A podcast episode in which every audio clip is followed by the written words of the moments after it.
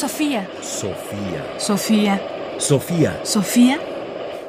Ráfagas de pensamiento.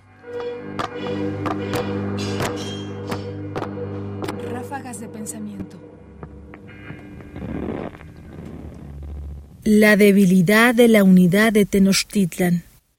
La llegada de los españoles y la derrota del imperio mexica, que darán después paso a la colonia, es un evento que tiene que ser repensado una y otra vez para dotarlo nuevamente de significado.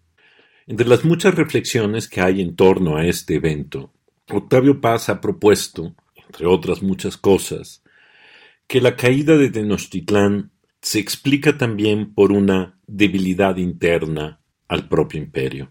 Escuchemos. La llegada de los españoles parece una liberación de los pueblos sometidos por los aztecas.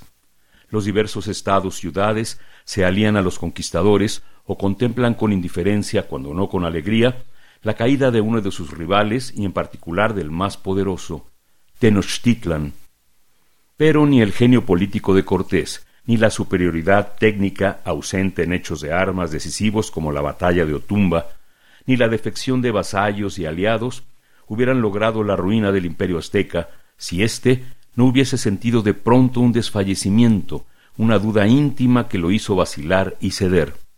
Cuando Moctezuma abre las puertas de Tenochtitlan a los españoles y recibe a Cortés con presentes, los aztecas pierden la partida.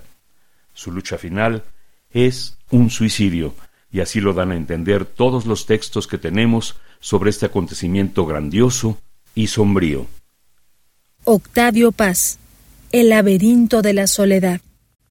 La idea arroja luz, o por lo menos apunta, a un hecho que no podemos descartar.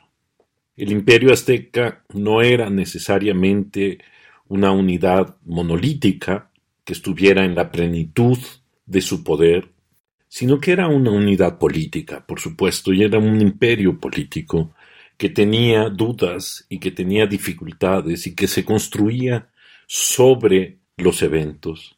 De manera que, al menos ahí, podemos pensar que no todo fue una enorme victoria de los que llegan, sino también un momento decisivo y de duda y quizás de debilidad en los que estaban. Finalmente, este encuentro con los españoles tiene demasiadas aristas que han de ser permanentemente revisadas para entender mejor quizás nuestro presente. Sofía. Sofía. Sofía. Sofía. Radio UNAM presentó Ráfagas de Pensamiento. Más información en la página ernestopriani.com.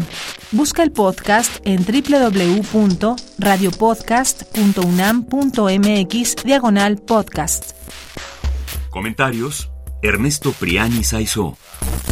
Producción: Ignacio Bazán Estrada. Sofía. Sofía. Sofía. Sofía.